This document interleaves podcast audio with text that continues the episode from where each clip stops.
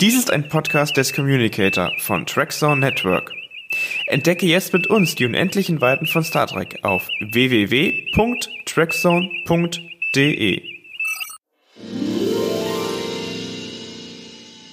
Vergesst nicht die erste Erwerbsregel. Geld und Gold, das mag ich sehr. Und habe ich es erst von anderen, gebe ich es nicht mehr her. Wir geben unsere Bücher vielleicht auch nicht her, aber wir reden mit euch darüber. Herzlich willkommen in Quarks Bücherclub, der Podcast über die Bücher deiner Lieblingsfranchises mit Christiane und Tom.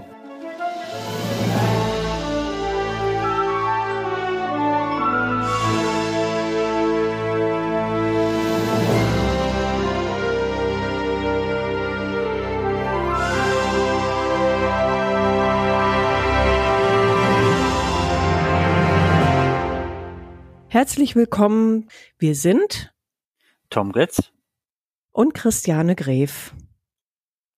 Heute widmen wir uns der ganz spannenden Frage, wie hat eigentlich alles angefangen buchtechnisch mit Star Trek und so? Könnt ihr euch daran noch erinnern? Die Älteren unter euch, die werden es vielleicht können. Ähm, die Jüngeren, weiß ich nicht. Wahrscheinlich, wenn sie wirkliche, wirkliche Fans sind, so wie unser Tom, der sich gleich mal dem ersten Buch widmet. Das ist ähm, Notruf aus dem All aus dem Jahr 1970. Ja, erzähl doch einfach mal, Tom, um was ja, geht's? Richtig. Das ist das erste deutsche Star Trek Buch. Ähm, auch das, ich glaube sogar das erste Star Trek Buch überhaupt. Ähm, 1968 ist das Original erschienen, im englischen Original Mission to Horatius heißt es da, von Mac Reynolds. Kam dann 1970 nach Deutschland im Franz Schneider Verlag.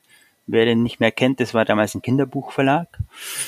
Ähm, ja, und wie vielleicht die Fans unter euch wissen, Star Trek kam ja erst 1972 nach Deutschland.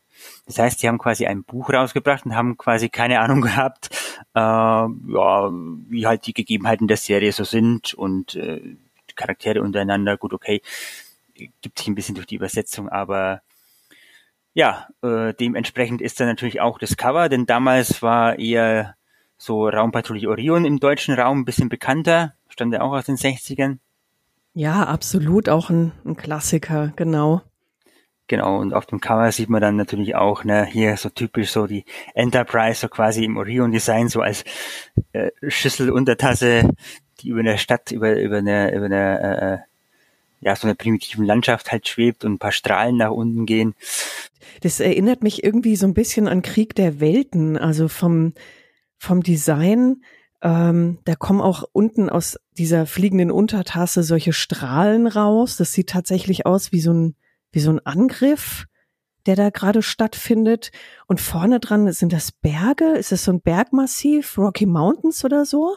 Ja, das sind die Berge, weil äh, wir werden jetzt gleich, wenn wir auf die Handlung noch eingehen, darauf zu sprechen kommen. Die landen als erstes auf so einem primitiven Planeten so quasi so Gebirge und das da unten sieht mir auch ein bisschen so wie die primitiven Leute aus, würde ich jetzt so einschätzen. Wobei, wenn ich genauer hinschaue auf das Cover, dann sieht's mir auch fast ein bisschen so aus, als würden die zurückschießen von unten. Die haben so wie so Raketenwerfer, oder? Ach ja, warte mal, das sehen. sind ja, Menschen. Gell? Die schießen sogar zurück. Ich hatte das ähm, ziemlich klein hier vor mir und ich habe das jetzt gerade mal groß gezoomt. Das sind ja tatsächlich Menschen. Das sah aus wie so ähm, ja, wie, wie so ein kaputter Wald, also so, so karge Bäume ohne Laub, so geschwärzte Bäume, aber das sind Menschen oder es sind, es sind menschliche Wesen, die da irgendwie, genau, und die beschießen sich. Ah ja, gut, jetzt macht's Sinn. Jetzt gibt es tatsächlich Sinn, diese Strahlen. Weil man an der Stelle natürlich sagen muss, die Enterprise schießt im ganzen Buch nicht auf den Planeten, aber ja. Okay, also ist das Cover dann eher unpassend von der Illustration? Bisschen reißerischen? Ja, muss ja die Kinder damit ein bisschen ködern. Mhm. Wobei wir gleich bei den Kindern sind, ne? Der Roman ist natürlich insoweit besonders, ja gut, das heißt besonders, besonders ist er deswegen nicht, aber er ist halt in Deutschland nur stark gekürzt auf den Markt gekommen, eben weil er eben für Kinder gedacht worden ist. Und in diesem Buch aber auch äh, Nazis in ganz großer Rolle vorkommen. Das kommt man natürlich in einem Kinderbuchverlag nicht bringen. Damals schon gleich zweimal nicht. Äh, und deswegen ist da ganz viel rausgekürzt worden, was diese Nazi-Thematik betrifft. Also ich bin jetzt nicht mehr ganz sicher. Äh, Ich habe ich hab das Original sogar hier irgendwo, aber ich konnte jetzt nicht raussuchen, weil es irgendwo tief hinten in meiner Grummel Grammelkiste vergraben ist. Aber ich meine, das hat so insgesamt vielleicht so 100, 120 Seiten bringt's auf die Waage, glaube ich, die, diese Ursprungsfassung da. Und das ist natürlich äh, Standard, genau. Also ist nicht so wie heute, ne? Da diese Ja. Poznanski und so mit, mit, keine Ahnung, 300 Seiten oder was, 400 Seiten oder mehr. Das war damals noch so ganz, und auch größer gedruckt, ne? Das war wahrscheinlich Genau, dann auch genau. so eine Also ich glaube, du große bist da eine Stunde oder so bist da durch, wenn du da ein bisschen schneller liest oder Ja, du in zehn Minuten, liest, Tom. Tom ist unser Schnellleser, müsst ihr wissen. Der verschlingt Bücher, der liest sie nicht, der frisst die. Weil man dann sagen muss, äh, 30 Jahre später, es hat 30 Jahre gedauert, kam dann endlich die richtig übersetzte, also Neuübersetzung heraus im Jahr 2000 im Hill Verlag damals, die damals vor allem für die Star Trek Sachbücher bekannt waren. Werden wir am späteren, viel späteren Podcast noch drüber sprechen, gehe ich mal von aus. Ähm, die haben dann das Ding neu übersetzt. Neues Cover, endlich richtig übersetzt. Yay, juhu Ja, natürlich auch mit einem entsprechenden Vorwort halt, dass sie jetzt hier endlich quasi neu übersetzt haben, auch die Begrifflichkeiten richtig haben und so und äh, ja, weil ich glaube in der in der alten Fassung, ich bin mir jetzt nicht mehr ganz sicher, ich konnte jetzt wie gesagt nicht nachschauen, aber ich könnte sein, dass da sogar drin stand, dass die auf die Oberfläche gestrahlt wurden und nicht gebeamt. Also die haben ja wirklich beamen übersetzt quasi, ne? okay, ja. Das ist, ähm, das wäre doch mal ganz witzig. Vielleicht können wir da auch mal was draus machen, ähm, wenn wir mal diesen Originaltext nehmen und dann einfach mal den Fans so ein paar Passagen vortragen. Also ich glaube, das hat einen ganz großen Unterhaltungswert. Ja, wobei da ist, sind die alten Star Wars Bücher noch einen kleinen Ticken besser. Ich erinnere mich nur, die alten Fans unter euch werden es vielleicht noch wissen, in der Neuübersetzung inzwischen auch verschwunden aus den alten Star Wars Büchern, Episode 4, 5, 6, die Lichtsäbel und die Kraft. ja, da hat man noch ein bisschen mehr Spaß, ja. Sehr gut. Ja, doch, wäre mal, wäre ein Versuch wert. Ja, ich guck mir hier das Cover an von der Neuübersetzung, Von der aus dem Jahr Neuübersetzung. 2000. Ähm, ja, es ist sehr lila. Ähm, der Schriftzug Star Trek ist in rosa gehalten. Jetzt weiß ich nicht, welches Cover ich schrecklicher finden soll. Ja, ist Ja. schönere, muss man sagen, ja, ja. Wobei das, glaube ich, auch bei Hehl, die haben ja die Bücher meistens in so einem Großformat rausgebracht. Das hat mich damals schon unbedingt gestört, weil ich kein Fan von so großformatigen Büchern bin. Und ich meine auch, dieser Notruf aus dem All war so ein bisschen äh, größeres Format. Also ich rede jetzt hier nicht von Taschenbuch, äh, nur ein kleines bisschen größer, die wir, die wir heutzutage haben. Da gibt's ja diese normalen Taschenbücher und die etwas leicht größeren, sondern so richtig so ein bisschen, ja, so halb A4 schon fast. Waren die Comic. Comic-Format oder so, ne? So ein, Ja, fast kommt schon gut hin, ja. ja. Mhm. Ich glaube, das war so, war auch so, so in der Größe ungefähr. ja, Aber immerhin Kirk und Spock äh, und die und die Enterprise schaut richtig aus auf dem Cover. Das haben sie immerhin hingekriegt. Ja, es ist keine fliegende Untertasse mehr mit so einer komischen Antenne drauf, sondern ja, es ist die Enterprise. Immerhin, genau. Damals wusste man das dann auch schon, da war dann auch Classic schon endlich komplett auf Deutsch verfügbar, die, die Serie. Also von daher. Ja, die, die werben da ja auch, ne? Die allererste Star Trek, der allererste Star Trek Roman, jetzt in deutscher Originalübersetzung. Wow.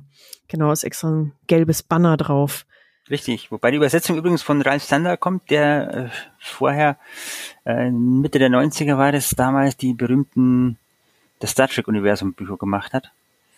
Die waren Mhm. ja wirklich gut bis zum vierten Band. Also die habe ich auch verschlungen ohne Ende. Das war mein Nachschlagewerk damals. Aber die werden wir uns dann natürlich ähm, später noch anschauen in anderen Bücherpodcasts. Gut. Okay. Ähm, Wollen wir uns mal die Handlung anschauen? ja, genau. Um was geht's eigentlich? Das interessiert mich jetzt brennend. Also, die Enterprise bekommt einen Notruf aus dem All. Wer hätte bei dem Titel gedacht? und ähm, fliegt dann eben zu diesem Planeten Horatius, wo der Notruf herkommt.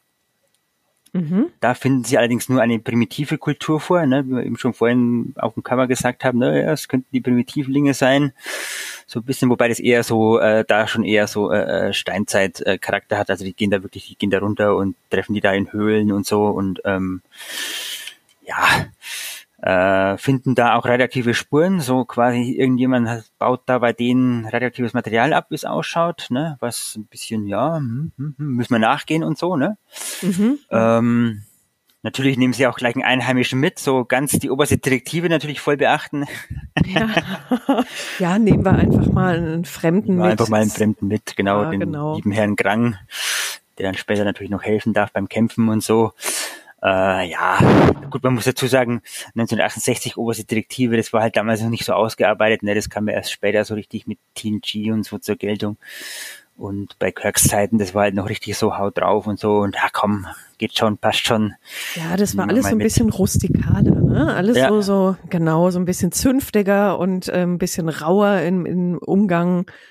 Ähm, auch wie die miteinander umgegangen sind, das war ja auch immer ziemlich rau und, und männlich und herzlich und ne, also so, ja, wie es halt damals war.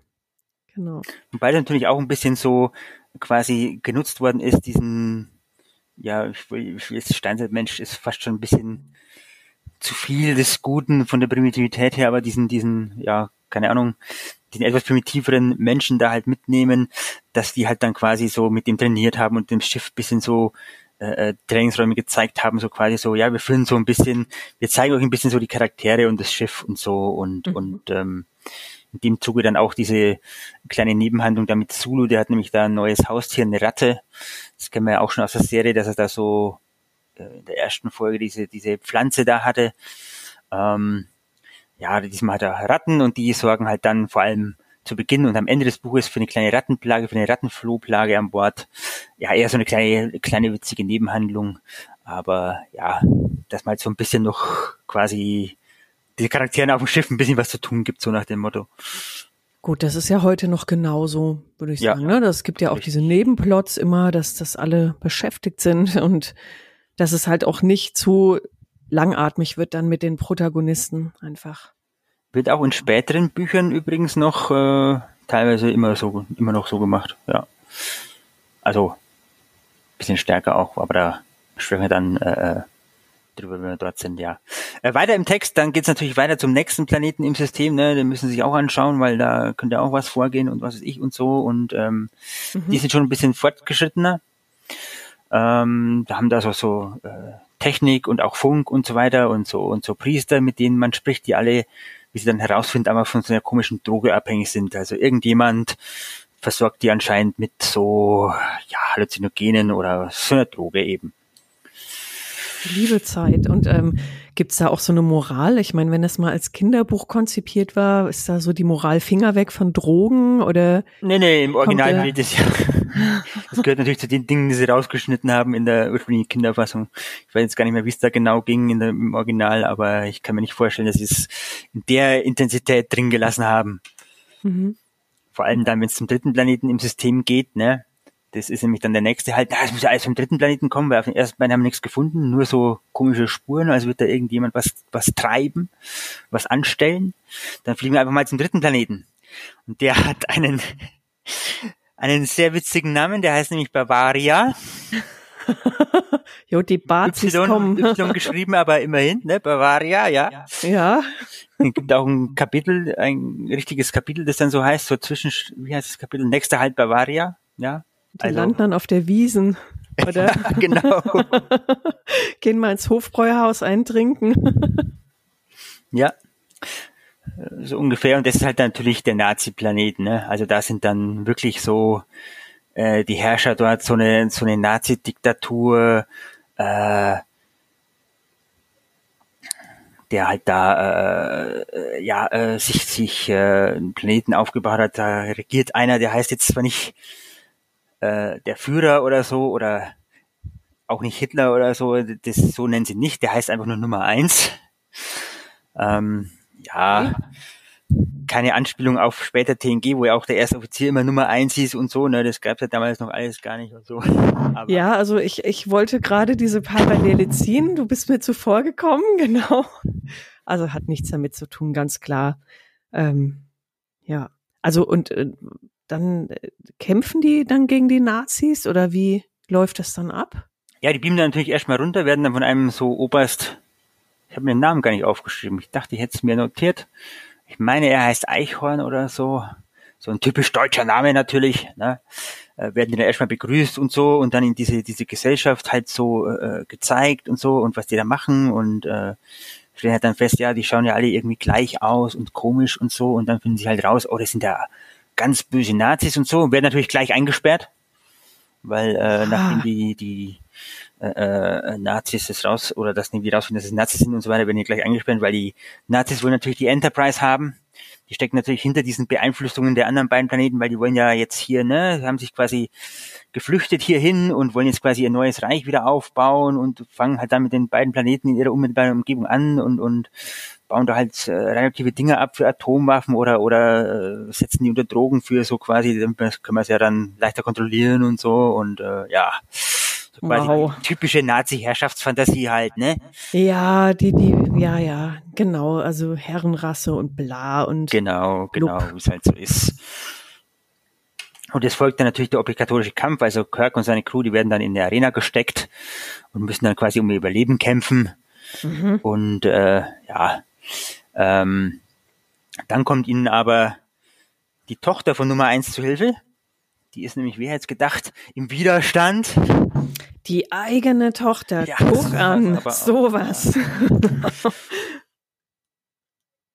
mhm. ähm, ja, und die hilft denen dann quasi den Nummer eins zu stürzen und äh, ja, quasi so am Ende dann übernehmen die Widerständler quasi und dann ja, wir, wir räumen jetzt hier auf und dann ist das Buch also quasi zu Ende und ja, es ist, es ist nichts nix Besonderes. Was man noch erwähnen muss an der Stelle ist, ähm, die, ich habe ja vorhin gesagt, die schauen so alle, die wundern sich, dass alle so gleich ausschauen, weil die haben eine sogenannte Matrizenmaschine, heißt es in der deutschen Übersetzung. Mhm. Das heißt, die klonen sich alle, die machen, da geht, die gehen die halt rein, dann kommen die quasi wieder dupliziert raus, dass sie halt nicht, nicht altern oder ihr Wissen halt weitergeben. Und äh, ja, so quasi so noch vor, vor Clone Wars, noch vor Star Wars quasi eine Klonmaschine. Ne? Muss man auch sagen. Vielleicht hat George Lucas da ein bisschen kopiert, keine Ahnung. Ich glaube aber, die Idee, ähm, hatte die nicht schon Hans Kneifel? Keine Ahnung, das weiß ich jetzt nicht. Ähm, das kommt mir nämlich irgendwie bekannt vor. Also, aber gut. Ähm, ja. Die wird dann natürlich im Lauf der, der äh, Gefechte zerstört und ja, unser Primitivling, der bleibt dann natürlich bei äh, auf dem Planeten bei der Tochter, wenn ich mich jetzt nicht irre, müsste jetzt gleich nochmal nachlesen. So, auch wieder so obligatorisch typisch, ja. Was man auch noch erwähnen muss, ist, dass die, dieser Roman, der hat, ich glaube, insgesamt drei oder vier Skizzen, so, so kleine Zeichnungen noch mit drin. Auf den Seiten sind da so die Zeichnungen, so Kirk und Spock oder auch mal die Enterprise oder so äh, abgebildet. Und ich meine, ich hätte mich damals bei der Originalfassung schon gewundert, dass das auch quasi so wie auf dem Cover so die Enterprise halt quasi nicht richtig da war. In der Neuübersetzung sind dann die Bilder aber richtig ich meine, sie hätten die Enterprise, da war nämlich auch, auch mal die Enterprise in Originalversion drin, die hätten sie damals für das für ein Schneiderbüchlein angepasst. Bin mir aber nicht mehr sicher, kann mich auch irren. Wie gesagt, mhm. ich konnte es jetzt nicht raussuchen unter meinen 4000 Büchern irgendwo begraben in der letzten Grummelecke. aber ich habe das Original definitiv. aber immerhin, also es sind Zeichnungen drin, das ist ja schon mal ganz nett. Also das lockert das Ganze dann auch auf, ne? Das ist bestimmt ganz, ganz spannend. Ja. Prima. Ja, war das erste Star Trek Buch. Dann, Deutsch, ja. Englisch. Deutsch Wahnsinn. Deutsch, Englisch. ja, dann erstmal vielen Dank für diese schöne Buchpräsentation. Und ähm, wer möchte, kann sich das vielleicht aus dem Antiquariat ähm, irgendwie besorgen. Heißt Notruf aus dem All. Gibt's als 2000er Auflage oder im Original quasi von 1970 aus dem Schneider Verlag. Also Original in Anführungsstrich. Es ist die deutsche Übersetzung des Englischen. Das sollten aber wirklich nur Hardcore-Fans zugreifen. Ich glaube, ich würde jedem die Originalübersetzung empfehlen, weil das ist wie bei guten Filmen, gekürzte Fassungen kann man keinem empfehlen. ist so. Genau. Gut. Dann lasst es euch gut gehen, bleibt gesund Und wir hören uns demnächst wieder. Beim nächsten Buch, genau. Tschüss. Tschüss.